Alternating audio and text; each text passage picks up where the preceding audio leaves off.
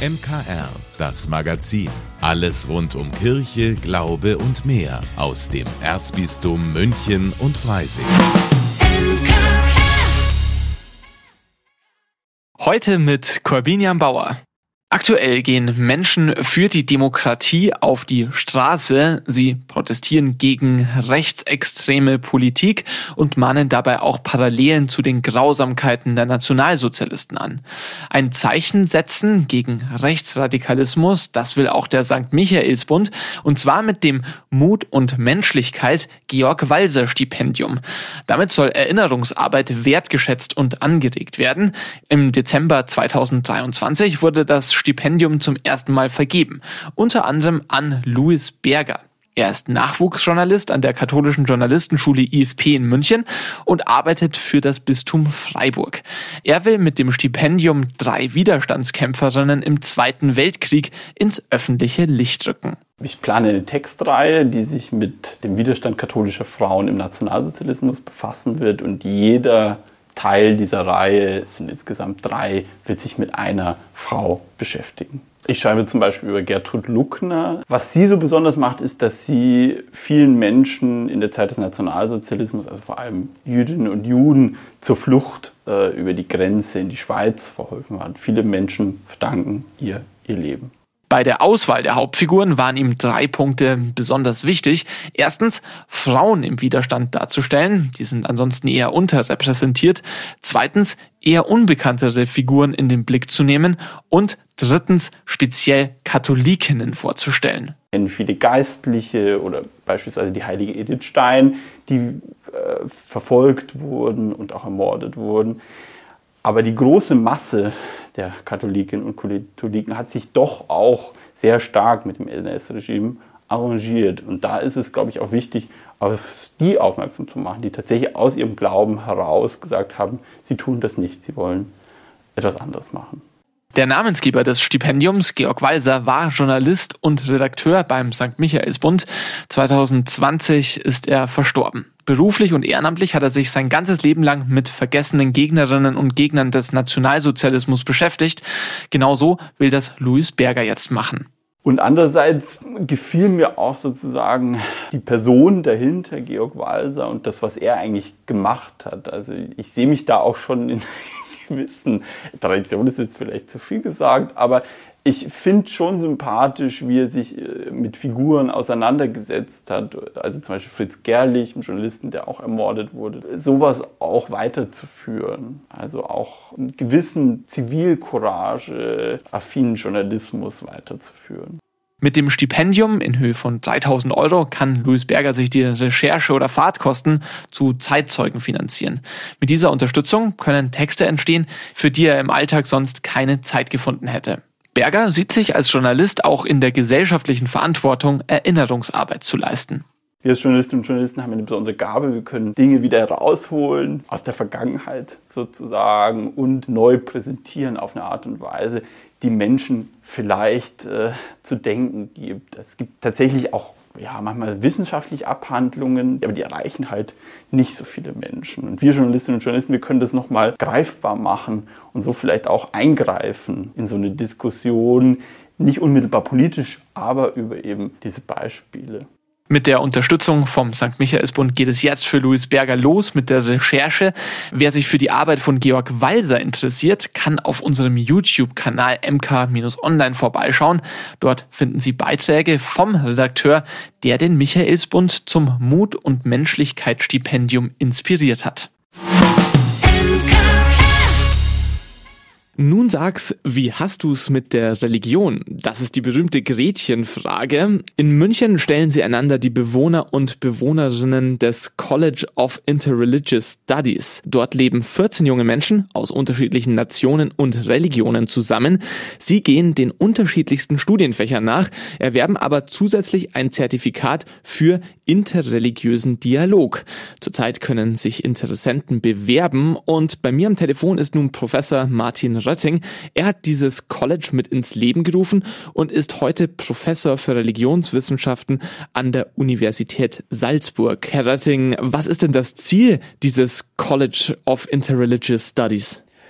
Das Ziel des College ist, dass junge Menschen miteinander ein Jahr leben aus verschiedenen Nationen und Religionen. Und das Besondere des College of Interreligious Studies eben ist, dass sie das mit einem interreligiösen Programm tun. Und zwar zum einen einem akademischen Programm und zum anderen auch einem persönlichkeitsbildenden Programm und einem praktischen Programm. Das praktische Programm bietet die Stadt München beziehungsweise die verschiedenen religiösen Gemeinschaften in München und das äh, Haus der Kulturen und Religionen als Partner. Das College ist ja Teil des Haus der Kulturen und Religionen Projektes. Die akademische Ausbildung wird getragen von der Universität Salzburg.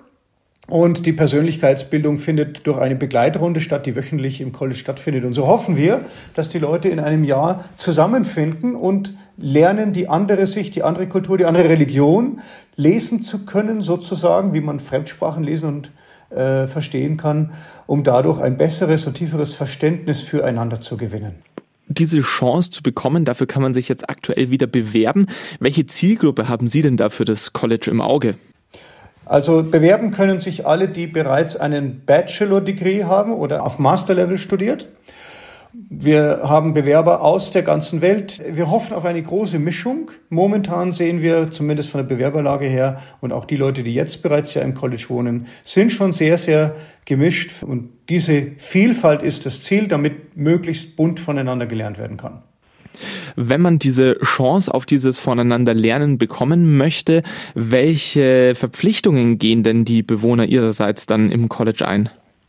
Also diejenigen, die den Zertifikatstudiengang machen, äh, verpflichten sich genau an den Veranstaltungen dieses Studiengangs noch teilzunehmen. Zudem verpflichten sich die Bewohner persönlich interessiert am Dialog zu sein und das auch äh, zu verfolgen über ein Praktikum beziehungsweise zwei Praktikas, eins im Wintersemester, eins im Sommersemester, zu, in einer Religion, die nicht die ihre ist. Was bedeutet, dass auch Studierende, die sagen, ich habe gar keine Religion, können sich rein theoretisch, wenn sie sich für den Dialog interessieren, der Religionen, beim College bewerben. Jetzt haben Sie das Zertifikat ja schon mehrfach angesprochen und auch gesagt, was man dafür als Student einbringen muss. Was bringt einem das Zertifikat am Schluss? Was kann man damit anfangen? Mhm. Zunächst ist es eine akademische Ausbildung für den interreligiösen Bereich, die universitär anerkannt ist. Damit kann man also weiter studieren, in, auf jeder Uni, die eben diese ECTS anerkennt.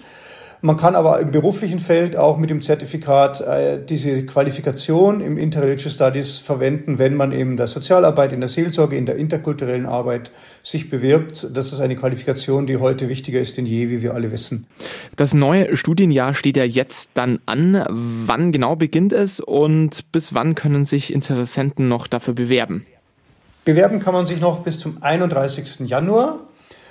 Und falls wir den Studienkurs voll kriegen, das wäre, wenn wir 14 Studierende haben, die sich interessieren und die auch äh, die Voraussetzungen alle erfüllen, dann äh, beginnt das erste Studienjahr am 1. März die Inhalte, Sie haben es ja schon gesagt, der Dialog zwischen den Religionen, äh, der macht ja auch immer wieder Schlagzeilen, vor allen Dingen dann, wenn er nicht stattfindet. Die augenblickliche Weltlage, die scheint ja auch düster und die Religionen werden in den Kriegen und Konflikten ja auch durchaus mal instrumentalisiert. Ist das College da nicht ein bisschen aussichtsloser Versuch, mit mehr Verständnis und Respekt füreinander zu verbreiten, bei mhm. 14 Menschen, die sich dieses Dialogs annehmen, wäre das nicht im Großen eigentlich viel nötiger? Was halten Sie denn von Menschen, die Ihnen da mit einer gewissen Skepsis auch begegnen? Mhm.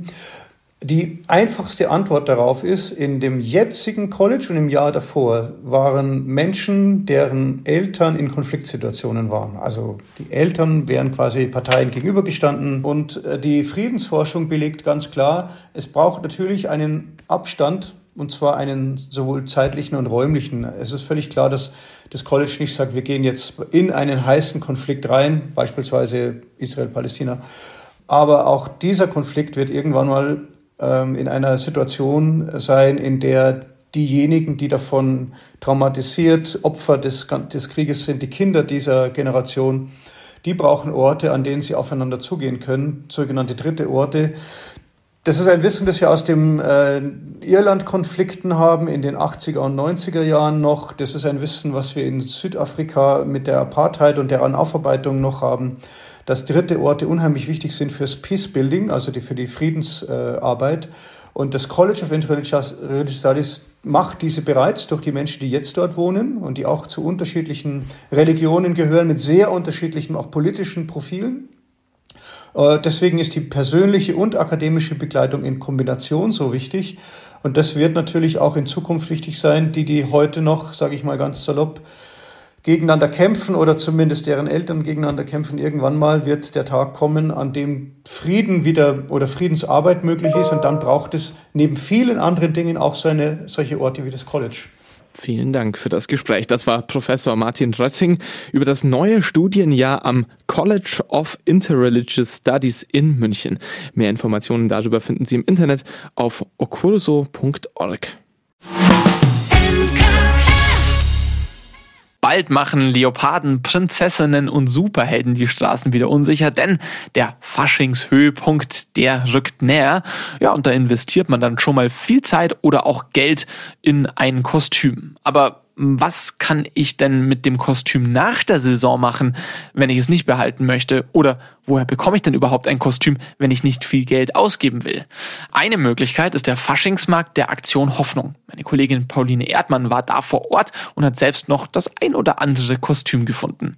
Kostüm ein zweites Leben schenken und dabei noch für einen guten Zweck spenden, darum geht es bei den Faschingsmärkten der Aktion Hoffnung. 37 solcher Märkte gibt es in diesem Jahr verteilt in Bayern. Einer davon war jetzt in Rosenheim. Mitorganisatorin Karin Stippler ist eine Sache vor allem wichtig. Spaß, diese Euphorie, wo die Kunden kommen mit dieser Erwartung, dann diesen Wow-Effekt, diese Menge an Kostümen, die da da sind und dann die Begeisterung an der Kasse und auch diese Freude. Secondhand, das funktioniert auch bei Faschingskostümen. Gesammelt wird das ganze Jahr über. Angeboten werden pro Markt rund 2000 Kostüme. Dass die Auswahl überall gleich ist, darauf achten Stippler und ihr Team. Die Einnahmen werden an ein soziales Projekt gespendet. Also wir unterstützen in der Marktsaison immer mit rund 30.000 oder 35.000 Euro die Projekte. Das kommt natürlich immer auch auf die Zahl der Märkte insgesamt drauf an. Schwerpunktmäßig ein Ausbildungsprojekt nach Uganda. Dort werden 40 junge Leute zu Solartechnikern ausgebildet. Stippler freut sich vor allem über das große Engagement von Ehrenamtlichen. Mehr als 400 Jugendliche, Frauen und Männer seien bereits seit einigen Wochen unterwegs und bereiten die Faschingsmärkte vor. Für Stippler geht es neben dem Spaß auch um Verantwortung. Weil es Sinn macht, dass man ein Faschingskostüm, das man einmal oder zweimal trägt, nicht neu kaufen muss, sondern es kann wirklich Secondhand sein im Sinne der Nachhaltigkeit. Und nicht nur Stippler findet die Aktion gut. Bei der Öffnung des Pfarrheims in Rosenheim stürmen über 100 Faschingsbegeisterte den Saal.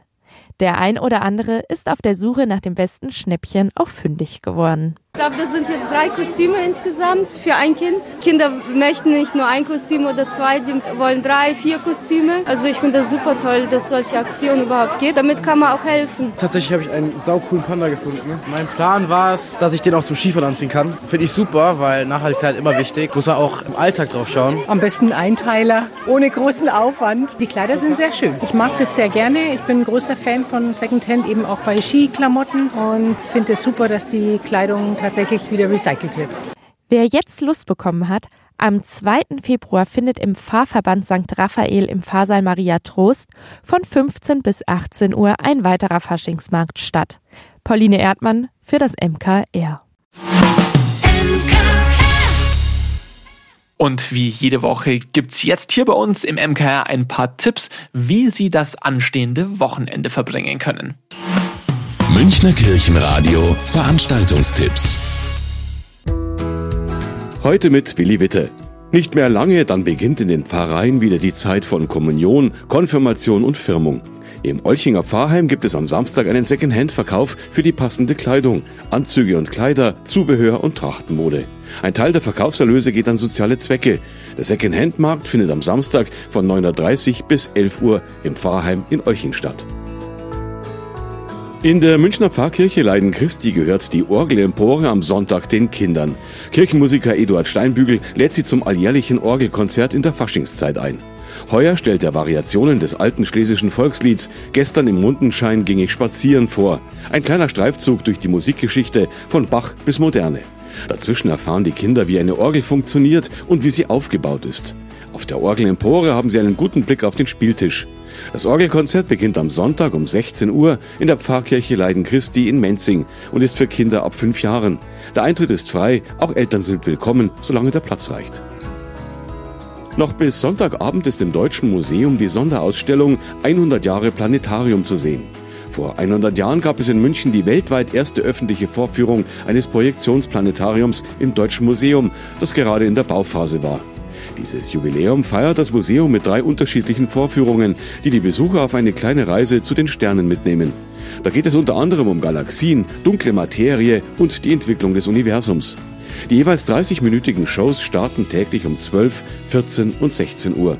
Der Eintritt kostet 5 Euro zusätzlich zum Museumseintritt. Ich wünsche Ihnen und euch ein schönes Wochenende.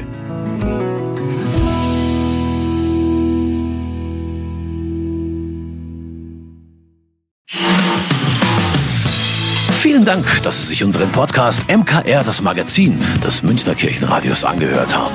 Wir freuen uns, wenn Sie unseren Podcast abonnieren und in der Podcast-App Ihrer Wahl bewerten. Am liebsten natürlich mit fünf Sternen. Wir haben auch noch viele andere schöne Podcasts. Diese finden Sie unter münchnerkirchenradio.de und überall, wo es Podcasts gibt. MKR, wir machen Ihren Podcast. MKR, mehr Tiefgang für den Süden.